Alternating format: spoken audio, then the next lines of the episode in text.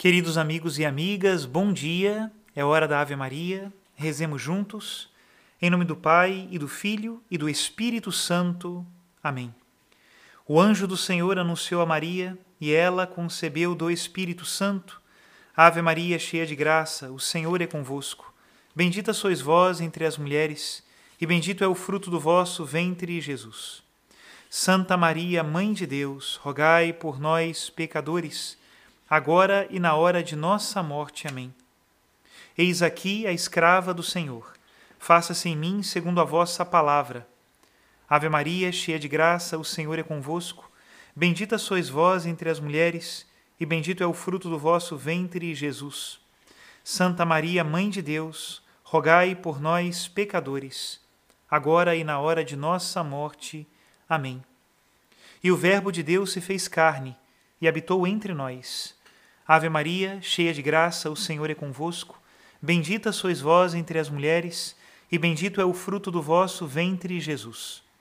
Santa Maria, Mãe de Deus, rogai por nós, pecadores, agora e na hora de nossa morte. Amém.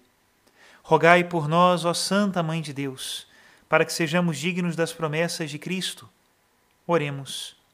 Infundi, Senhor, em nossas almas a vossa graça, nós o suplicamos para que nós que conhecemos pelo anúncio do anjo a encarnação de Jesus Cristo, vosso Filho e nosso Senhor, cheguemos por sua paixão e morte de cruz à glória da ressurreição da carne. Pelo mesmo Cristo nosso Senhor. Amém. Em nome do Pai, do Filho e do Espírito Santo. Amém. Continuamos a leitura da Vida e Milagres de São Bento, escrito por São Gregório Magno, Papa, e agora nós vamos ler a partir do capítulo 34. Como viu sair do corpo a alma de Santa Escolástica. Santa Escolástica era a irmã gêmea de São Bento. E quando no dia seguinte a venerável mulher voltou à sua morada, retornou também a sua o servo de Deus. Três dias depois, estando ele no mosteiro, levantando os olhos ao céu, viu a alma da irmã desprendida de seu corpo penetrar em forma de pomba nas regiões celestiais. Compartilhando com ela a alegria por tanta glória, deu graças a Deus Onipotente com louvores e cânticos. Anunciou a morte dela aos irmãos e enviou-os logo para que trouxessem o corpo ao mosteiro, onde o depositaram na sepultura que ele havia preparado para si mesmo. Assim aconteceu que nem sequer a sepultura pôde separar os corpos daqueles cujo espírito havia sempre permanecido um só no Senhor. E agora vamos para o capítulo 36, a regra que escreveu para os monges. Grato me seria, Pedro, contar-te muitas coisas mais acerca deste venerável Pai, mas algumas delas de propósito silenciei, porque tenho pressa em desenrolar os feitos de outros. Entretanto, não quero que ignores que o homem de Deus, entre tantos milagres com que resplandeceu no mundo, brilhou também de modo não menos admirável por sua doutrina, porque escreveu para os monges uma regra notável pela sabedoria e muito clara em sua linguagem.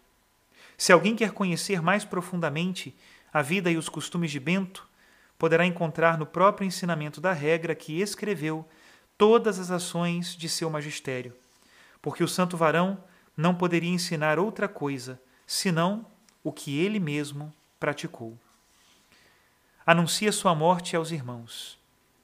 No mesmo ano em que havia de sair desta vida, anunciou o dia de sua santíssima morte a alguns discípulos que com ele viviam e a outros que viviam longe.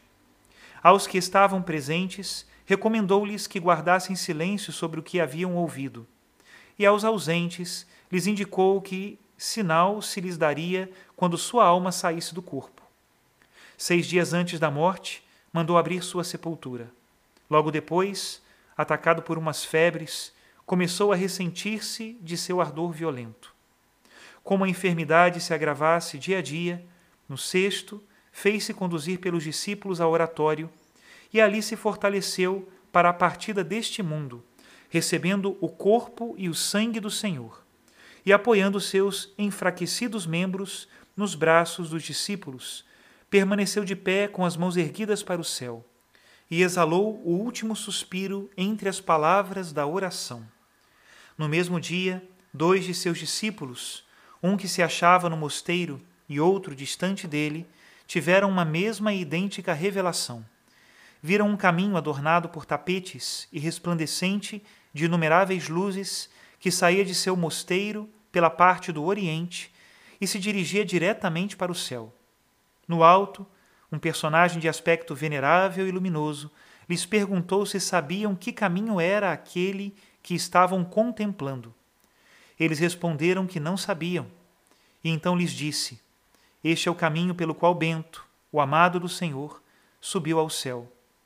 Assim, ao mesmo tempo que os discípulos presentes assistiram à morte do santo varão, os ausentes a reconheceram, graças ao sinal que lhes havia anunciado. Foi sepultado no oratório de São João Batista, que ele mesmo havia edificado no lugar em que fora demolido o altar de Apolo. Ali, como na cova de Subiaco, que anteriormente habitara, ele permanece por seus milagres até o dia de hoje, se assim o merece a fé dos que o invocam. Até aqui, a citação do livro de São Gregório Magno. São Bento é um dos santos mais populares da Igreja e sua pequena regra é um dos escritos cristãos que mais influência teve na história do Ocidente cristão. Por esse motivo, é um dos padroeiros da Europa e não se pode falar de vida espiritual sem fazer referência aos ensinamentos de São Bento e à sua vida verdadeiramente venerável. Que ele interceda por cada um de nós, nos livre dos espíritos malignos, nos ensine a fazer a vontade de Deus, servindo-o em humildade e justiça, e nos dê a força para nunca deixarmos de militar nestes campos de combate do Senhor, que são o nosso coração e o mundo em que nós habitamos. Que Deus abençoe a todos, pela intercessão de São Bento e de todos os santos beneditinos. Em nome do Pai, e do Filho, e do Espírito Santo. Amém.